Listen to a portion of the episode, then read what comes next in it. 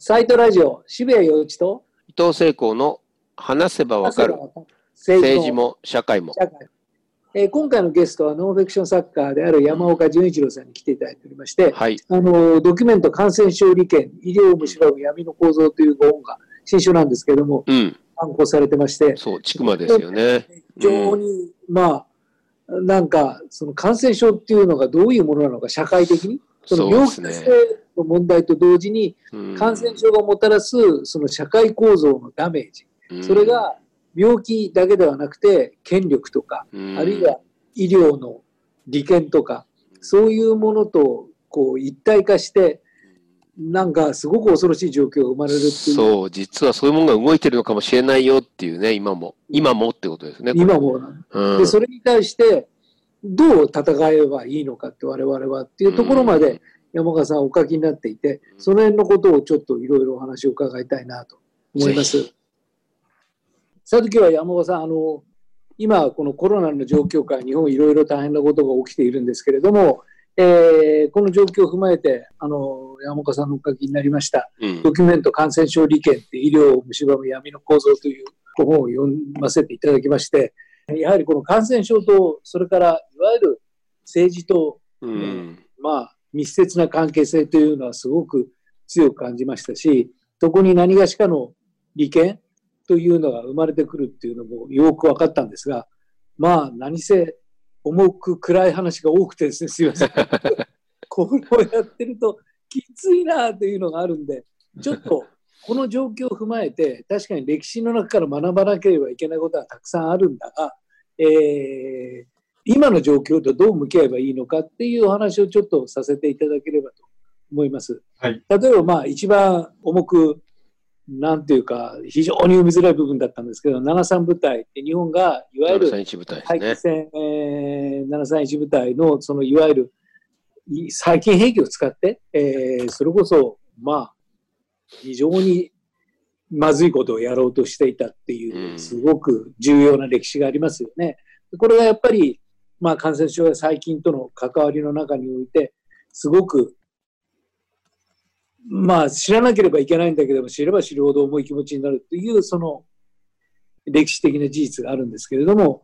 でも、まあ、これはこれとして、やっぱり学んでいかなければいけないんだけれども、我々が今ここに、こう、向き合っているコロナの状況、で、それと、この過去、脈々と、なんかこう、歴史の中で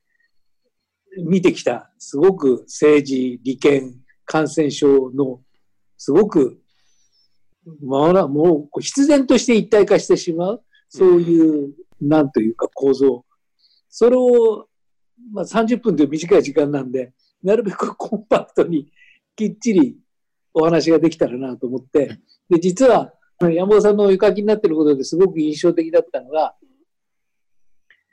まあ、要するに、その情報って何なんだろうって、この感染症に関して。で、簡単に言ってしまうと、政府がちゃんときっちり情報をコントロールして、その病気を根絶して、で、社会をコントロールすればうまくいくんじゃないかっていう一つの考え方。もう一つは、ものすごく自由に、そんなことやって政府が完全にコントロールしていったんでは、それこそ個人の権利から何から全部剥奪されてしまうんじゃないか。それはいかんぞ。もう一つの考え方。で、それが、あの、山岡さんの書いてある本の通りに言わせていただくと、常にこの本を一貫して重点音としてずっと流れている重いテーマである。で、じゃあそれをどう解決すればいいのかって、どう次の展望を見ていけばいいのかっていうのが、僕が考えるところのこの本の一番今の状況とリンクする上での肝のような気がしまして、はいちょっとそこら辺のお話を伺いたいんですけれども。はい。あのー今、あの、まさにご指摘いただいた、その統制と自由っていうことですよね。うんはい。でこれは、あのー例えば、中国は非常に強い権力でもってですね、今抑え込んでいて、うんあたかも、まあ、その独裁的なですね、強権的なやり方の方が、あこのコロナに対しては有効ではないのかな、というようなあ見方すら、まあ、あるうん部分があると思うんですね。うんしかし、一方でそれをやればやるほど、まあ、その、デモクラシーといいますか、民主主義の部分というのはですね、どんどんどんどん損なわれていくと。うん。じゃあ、かといって、えー自由を最大限に生かそうとしてですね、えーまあ、アメリカとか、あるいはブラジルのようにですね、権力者がもう経済のために自由に振る舞っていいんだっていうふうに、うん完全に全開放してしまうと、これまたとんでもないことになってしまう。うんまあ、この間のバランスをどう取るかっていうのが、あーまさに今のテーマだと思うんですね。うん。ではいその中で、えー一番大事になってくるのは、その政治と科学の結びつきの問題だと思うんです。はい。えー今回の第1波、あるいは第2波を見ていてですね、特に第1波の時は、その政治が、例えばオリンピックというようなですね、大きな利権に引きずられて、その決断するタイミングっていうのが恐れ、あ遅れたりとかですね、あるいは、あー過小に評価したりだとか、こういうことがある。それに対して一方、お専門家会議と言われている方々ですとか、あるいはその専門家会議にアドバイスをする、えークラスター対策班の疫学データを研究している人たち、うんこういう人たちはですね、どちらかというと、まあ、あー大きめ、なんて言いますかね、こう科学的な、まあ、彼らの意見として、例えば、あー8割の接触削減ということを、おこれが絶対的な基準だというような形でこう言ってくると。うんいうことでですね、非常にその、えー科学の部分と政治の部分というのがですね、まあ、ある種対立構造の中で、えー動いたのかなと。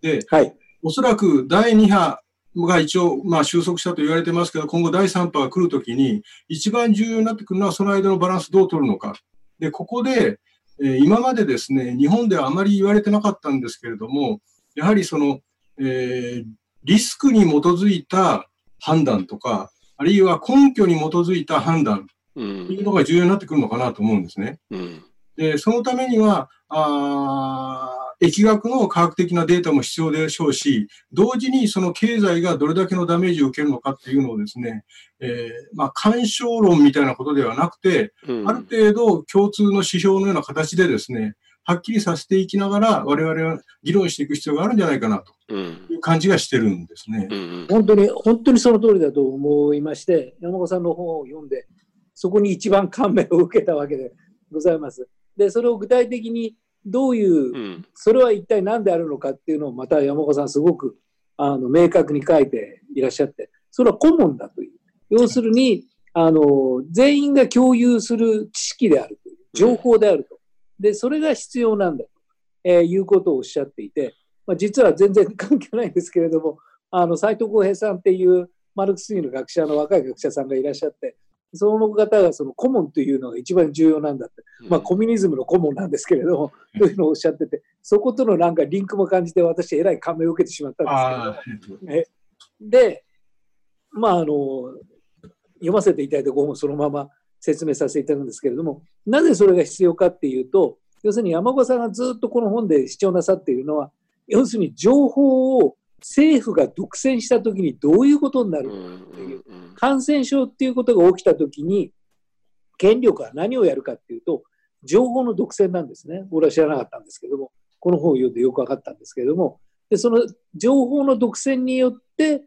そのいわゆる市民生活というか、国民がものすごく阻害されていって、多くの被害者が出ていくという。で、権力はやっぱりそれをどうしても従うっていう構造があるっていう。で、でそれは、その権力、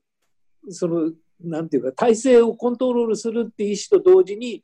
まあ、その情報を統制することによって、そこにものすごく大きな利益が生まれるわけですね。製薬会社とかなんとか。そういうことと一体になって、変な話、感染症が起きると強大なビジネスチャンスが生まれるわけです。はい。で、それが、それが恐ろしいことになるっていうのが、この山岡さんの本ではね、もう読んでいくと息苦しくなるんですけどね。すいません。症例が症例がたくさん、死んだ人の数が何百万とか何千万という数で出てくるんで、本当に呼吸が苦しくなるんですけども、でも、肌と気づくと、そういや、今何が起こってるんだ、そのワクチンを独占するんだ、独占しないんだって言って、中国とアメリカがやってるわけですよね。はいまさにこの本に書いてあるようなことが、まさに現実、製薬会社と政治と、まあ、権力者の間において、その感染症っていう一つのその不幸を素材にして、えらい地獄図のようなことが起きているんだと。で、これを止めるのにはどうするのかっていうと、情報の共有だと。その感染症って何なんだって。ワクチンって何なんだって。どうやったらうつるんだどれぐらい死ぬんだこれはどれぐらい深刻なんだっていうことを全員が知ることによって、じゃあ、まさにあのおっしゃってた落としどころを見つける。まあ、もっと暗い話になると、要するに死ぬんですね。まあ、ご本を読んで分かったんですけれども、感染症が起きたらそれ死ぬんですよ、人は。しょうがない。勝てない。どうやったって勝てない。だから死ぬんだけども、その死ぬっていう現実を踏まえて、それとどう向き合うのかっていう。だから死者をゼロにしようとか感染症に勝つんだっていう、その嘘を言い始めると、まさに権力者の思うつもりになってしまうから、そうじゃなくて、全体を見ていくっていう。いや、これはやっぱり山本さん、数多くの歴史を見ていらっしゃった中で得られた知見ですよね。すごいなと思ったんですけど。いやいや、ありがとうございます。もう、あのー、結局、こう、医療そのものがですね、やはりこの感染症に限らず、やはりその西洋医学というのが、あ幕末維新以降入ってきて、日本がそれを使いながら独特の形で、まあ、日本的な西洋医学をこう体制として行動して作り上げる中でですね、やはり今、渋谷さんがおっしゃったような、ある種その医療に関する情報の独占みたいなものに、この医療のプロフェッショナル、あるいは政府、あるいは権力を持っている人たちがですね、やはりそこをこう握ろうとした歴史があるんだろうなと。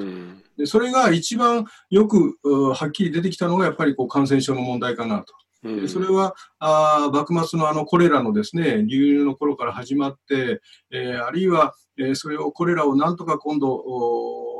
まあ、抑え込んだと思ったら次はあ結核が戦後戦前戦後でものすごく流行ってとかですね、うん、そういうふうな歴史の中で、えー、感染症っていうのはそういうふうな非常に、えー、利権が先鋭的にこう集中するような場所になったんだろうなと。プラス、731部隊のことが最初にあの語っていただきましたけれども、731部隊というのはですね、一番重要なテーマは、あ科学といいますか、医学といいますか、こういったものには常に両義性があるということだと思うんです。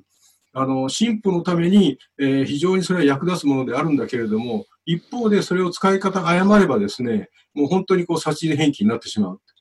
この問題っていうのは、現代2020年の今もですね、ずっと続いていて、でそれはあ先ほどワクチンの開発のお話出ましたけれども、ワクチンというのは万人を助けるかのように、まあ、今あ、懸念されているわけなんですけれども、うん、一方で、この副反応っていうのがひどいとですね、えー、本当にとんでもないような事故が起きると。うん、常にその諸刃の剣というか、両義性っていうのを我々はこの感染症の向こう側にですね、感じ続けなければいけないんじゃないかな。うん、そういうことも含めて、まあ、あ大きな知のコモンズみたいなものをですね、うん、もし作れるとするならば、できるだけ、まあ、私のような仕事の人間は、その事実関係と同時に、ファクトを積み重ねながらですね、うん、その知っていうものがどういうものになっていくのかっていうのに少しでもこう役立てればいいのかなっていうような感じではいるんです。今は顧問じゃなくて全然どんなところに今集中しちゃってるんですか？今ですね、あのー、やっぱり政府の中に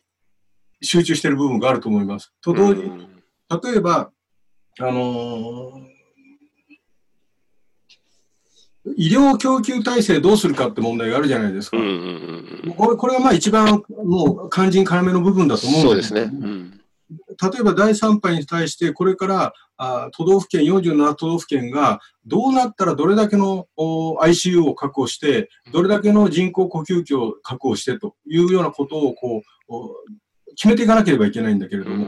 そのベースになっている流行シナリオっていうのが、6月の半ばか下旬ぐらいにですね、厚労省から出されているんですけれども、この流行シナリオっていうのがベースになって、各都道府県がそれぞれシミュレーションしながら、現状の感染症の流行の度合いによってですね、決めていかなきゃいけないっていうふうになってはいるんですけれども、うん、一体それがどういうふうに具体的に現場に落とし込まれてですね、うん、誰がじゃあベッドの数をどういうふうに決めてるのかっていうのは、メディアからもほとんど出てこないわけです。そうですね。うん、で僕はそこも今ちょっと取材をししている最中ではあるんですけれども、そういうこう一番肝心要の部分のこの物事の決まり方っていうか、うん。えー物事の決め事の流れっていうのがですね、まだつかめないなと。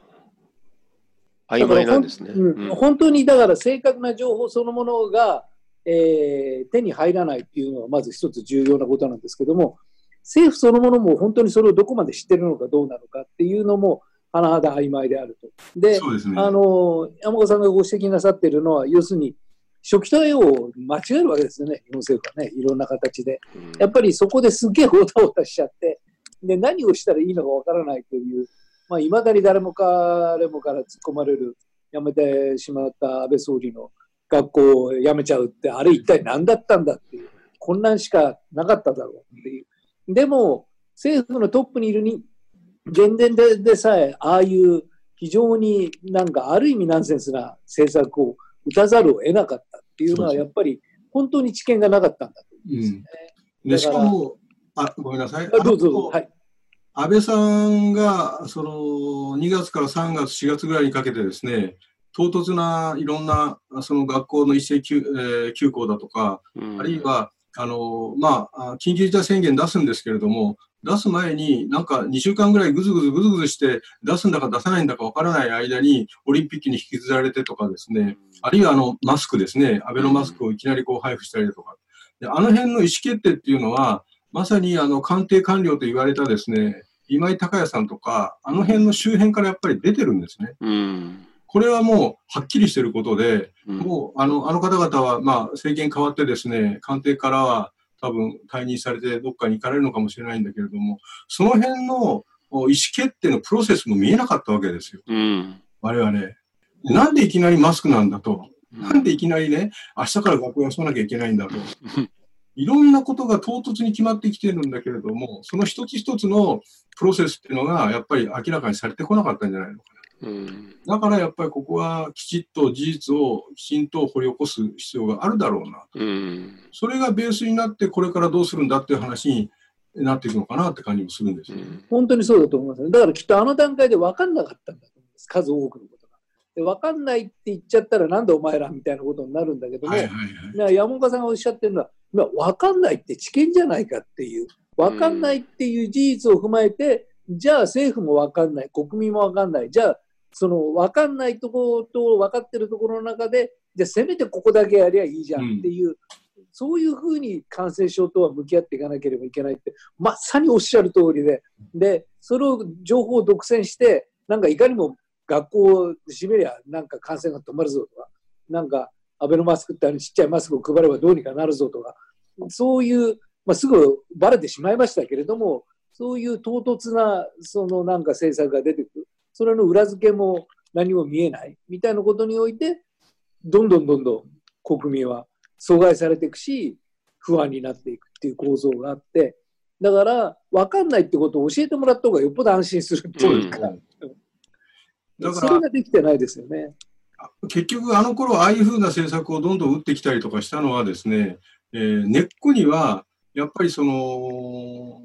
よらしむべし、知らしむべからずというかですね、はい昔ながらの、それこそ百何十年ずっと続いている、その官僚の人たちの中にあるですね、いや、国民に対しては基本的にそんなに情報出さなくていいんだよと。むしろこっちにこう寄ってくるように仕向けりゃいいんだよっていう、こういうところがですね、ものすごく根っこにあるなって感じがするんです。本当そうですね。確かに。で、一つ例挙げますとね、例えば、日本の場合、最初にこう感染が広がっていくって言ったときに、他の国はですね、ほとんど被害想定っていうのを公表してるわけですよ。うんはいはいこのあ新型コロナが感染広がっていったら、どのぐらいの人が亡くなるのかだとか、最悪の場合、どのぐらい大変なことが起きるのか。うん。でこれは、えー例えばイギリスやなんかも確か公表しててですね、えー最悪の場合は26万人亡くなるかもしれない、はい。そういう数字があったりする。うん日本の場合は、この被害想定っていうのを、いまだに公式に出せないんですよ。うん。それで、あの、8割おじさんと言われた西村博さうん。ん、彼は、まあ、あ理論疫学の専門家なんで、うん。その辺はまあ、シミュレーションするんですけれども、そこで、まあ、極端な場合は、85万人、約85万人の半分ぐらい亡くなるかもしれない、こういう数が出てくるんですけれどもね。うん。でも、あれも公式な数ではないわけです。うん。でなぜその一番そのいろんな物事を考えるベースになる被害想定すら日本は出してこないのか、うん。出さないのか、これをですね、厚労省の関係者に聞くとですね、大体こういうんですね、あの、そういう数字を出すと、国民がパニックに、怯えてパニックになると。うんだから出さない方がいいんだって。これっていくらなんでも馬鹿にしてるんじゃないかなと思うんです。本当ですね。うんでしでもあの知知らない方がよっぽどあたふたしてますからね。そうですよ。うんだから山岡さんがおっしゃってるように、要するにそういう歴史で何が起きるかっていうと、情報を独占すると、要するに、えものすごく優位性が生まれるから、すごく権力の行使に有効になるんです。そうそうそう。それとそれによって利権が生まれるから、製薬会社とこれ聞きますよ、聞きませんよとかっていうような、すごくお金を生むシステムが生まれるという。だから本当に感染症っていうことが起きると、巨大な権力チャンスとビジネスチャンスが生まれちゃうっていう。で、それをどうしてもみんな食いついてしまうっていう、その恐ろしいなんか歴史的な必然があるっていうのが、この5本で明らかになっててですね。だからそれを、それを阻止するためにはもう情報しかないんだってういう。ん。うん。とにかく強制的に情報を出させる。で、世界中そうなのかなと思ったら、まあ、あの違うんですよね今、今おっしゃってたように、やっぱり情報出すんですよね、うん、出す国は。タスクには出してますよね。うんねど、どこをつっついたら一番いいんですか？情報を出させるには。今の日本、うん。システムとして。システムとして。うん。これは、まあ、情報開示請求っていうのはもちろんね、そのう、ん。やり方としてはあるんでしょうけれども、それ以前に、やっぱり、あのーまず一つはやっぱり政治の体制の問題なのかなと思うんですよ。うん安。倍一強の時のうん。っていうのが、やはりその官邸がそうですよ握ねっ。て独占しているっていう、こういうところになっていたんで、うん。まずはやっぱりああいう仕組みを根本的にやっぱりこう変えていかなきゃいけないんだ。うん。まあ、とにかく官邸が異常に強いんですね。でだからそれにそれに戦うためには、結局その、まあ、メディアが本当は一番頑張らなくちゃいけないんだけども、メディアとそれから国民のリテラシーだと思うんですよね。うんだから情報に対するリテラシーをどれだけ持てるかっていうことで戦っていく。だから山岡さんみたいな人たちがいっぱいいると、ねそういう人頼みで申し訳ないんですけど、大変助かるんですけど、まあそうも言ってられないから。例えば、感染者数と死者の数っていうのが出るわけじゃないですかう。ん。で、まあ簡単に言えば、感染者数が増えたの減ったのってガーガー言うけど、いやいや、死者の数って変わんねえじゃん、みたいな。ということは、つまり感染者数っていうのは、基本的な情報になってないじゃないだろうか。えー要するに、まあ、たくさんの感染した人たちのうち、何人検査すれば、そのうちの何割か出るわけだから、うん。検査数が問題であって、そのとりあえず今日何人感染しましたっていう、そこじゃなくて、どれだけ重症患者がいて、どれだけ人が死んだのかっていう、そこが一番重要なんじゃないかっていう、まあ、非常にシンプルな、小学生でも分かる理屈で対抗すれば、あ情報って今俺たちが知らなければいけない死者の数は絶対出るわけですから。うんだから、じゃあこの死者数っていうのを見ていこうよ、みたいな。えーという、まあ、非常に素朴なその情報に対するリテラシーを持つことができると、まあ、対抗できますよね。非常に、まあ、小学生レベルの戦いだけれども。っていうようなこと。で、まあ、このサイトラジオでいろいろお話を伺っていると、その感染者数そのものも、専門家の方に聞くと、その病像解析ってのやってねえから、あんなの全部コロナで死んだかどうかわかんないんだよ。極端なこと言えば10分の1ぐらいだとかって、先生に言われて一瞬なんか目が手になっちゃったんですけど、僕は10分の1ってみたいな。でもまあそれは極端にしろ、とにかくあの数が全体であるってことは絶対ないと。それは病像解析がされてないから。それはものすごくこの初歩の初歩の知識でできるわけですよね。ただそういった形で、その我々なりメディアなりがある数字を読み解く最低の能力を持ち、それを山岡さんが言うようにコモン、コモンツにする。で、それを全員共有して、いや、だってさ、そうは言うけど、こういうことだろうっていうような、まあ、知見を広げるっていう、いや、そういうことなんだなというのを、まあ、本を読んで本当につくづく思ったんですけどね。やっぱ知識がないと立て替えないんですね、やっぱね。あのー公式発表されている数字の中にもですね、着目すると面白い数字っていうのは実はあったりなんかして、うん。あの東京都がですね、毎日あの感染者のモニタリングをして情報を公開してますですよね。うん。で、あの中でおっしゃったように、その感染者数そのものの上がり下がりっていうのは結構こうあるんですけれども、あのモニタいろんなモニタリングのデータの中で、意外と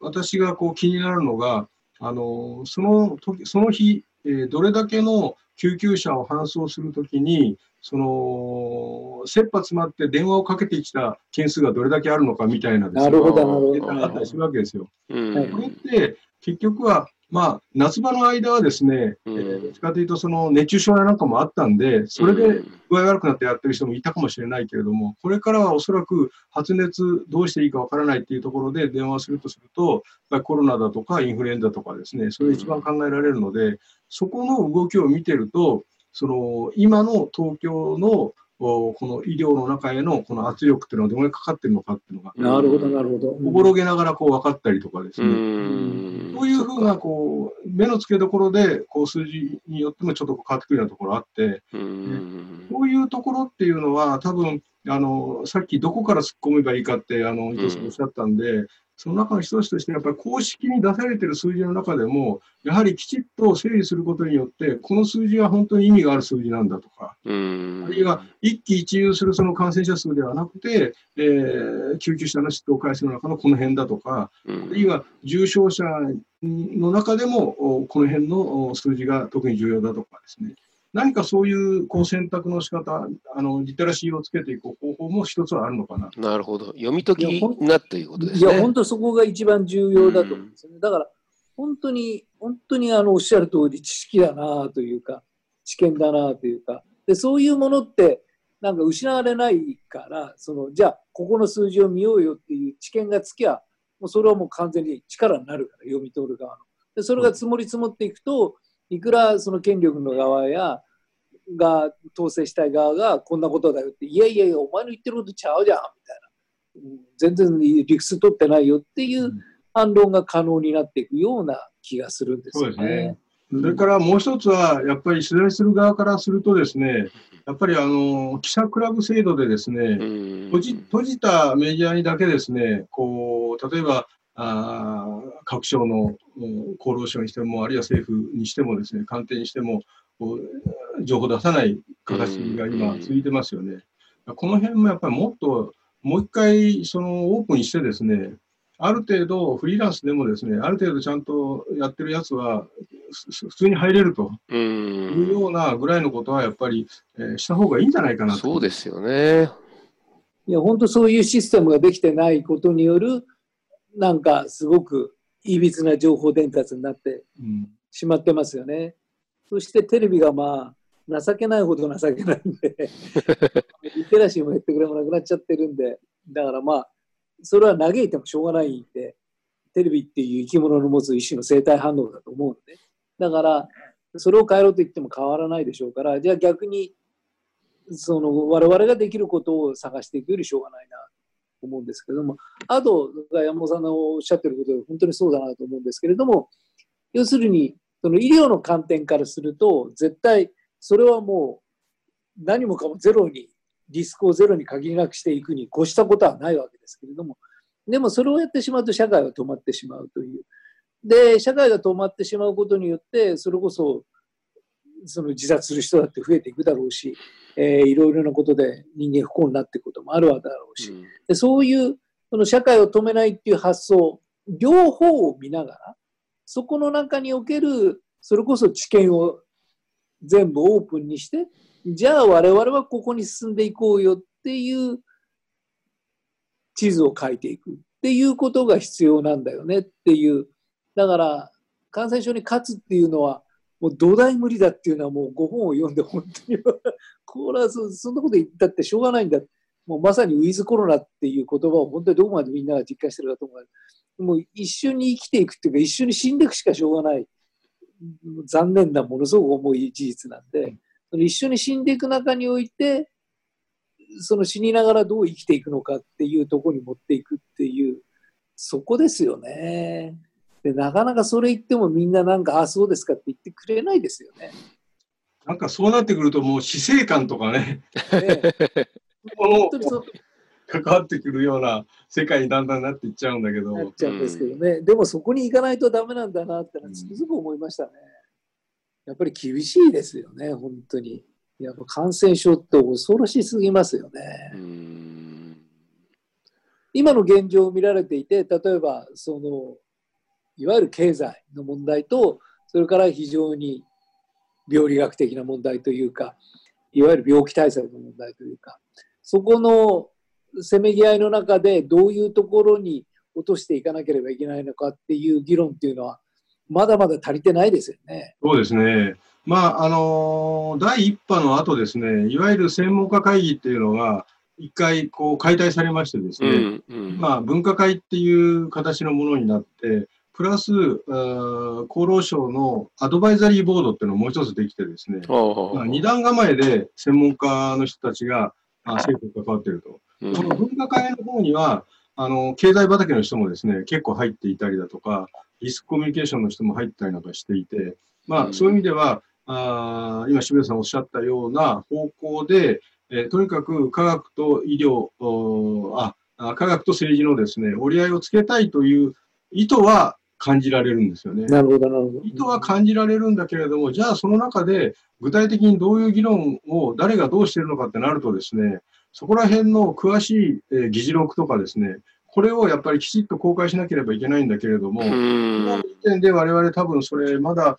よく分かってないんじゃないのかうんっていう感じがするんですね。なるほど。うん透明性の問題だと思う。うん。そう本当に議事力録の問題は大きいですよね。大きいですよ。やっぱりもう結論ありきで全部ああいうのって、そうそうんそう。なだ段取られちゃってるから、うん議事録なんか残された日には大変だから、まさに情報の独占ですよね。情報の独占による統治という、その従来型のスキームをどうしても実行したいからう、ん何が何でも議事録は嫌なんです。うそうなんですよ。んだからそこがやっぱりつ一番突っ込みどころなのかもしれないですね。そうそうそうかもしれないねそうかもそこから変えていかないと、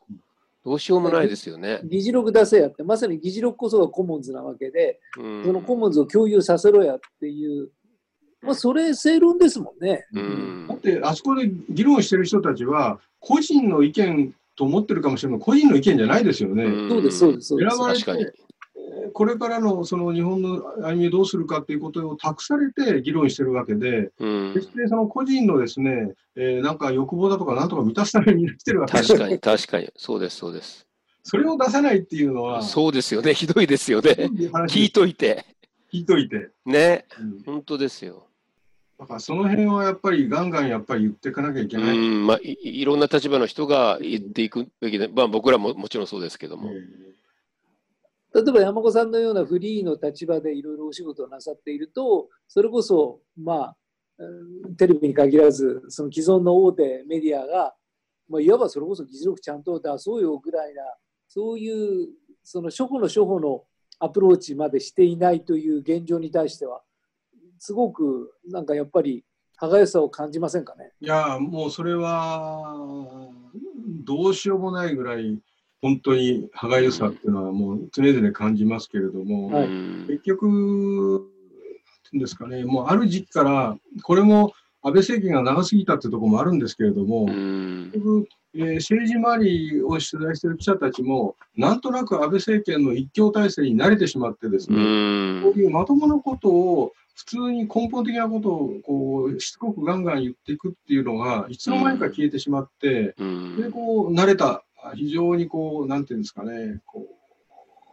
う、おもんばかるというか、まあ、例の。独特の雰囲気になってしまいましたよね。はあ、そうなんですね。うん、諦めちゃったんですね。思いましたね。うん。あの人たちも、本当に。うん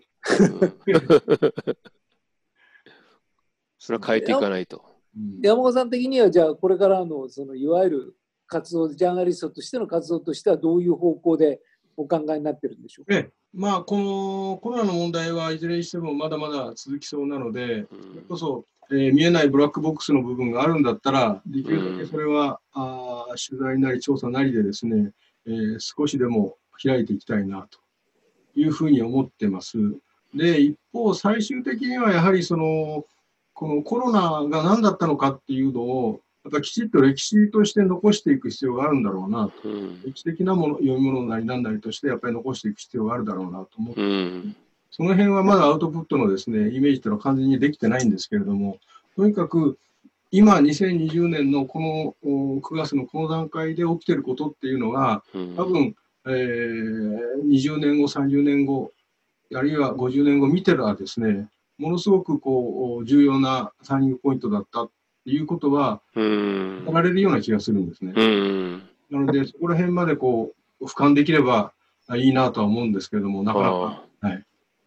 いや、もうぜひぜひお願いしたいです。人、うん。人頼みで申し訳ないんですけれども、自分じゃできないんで、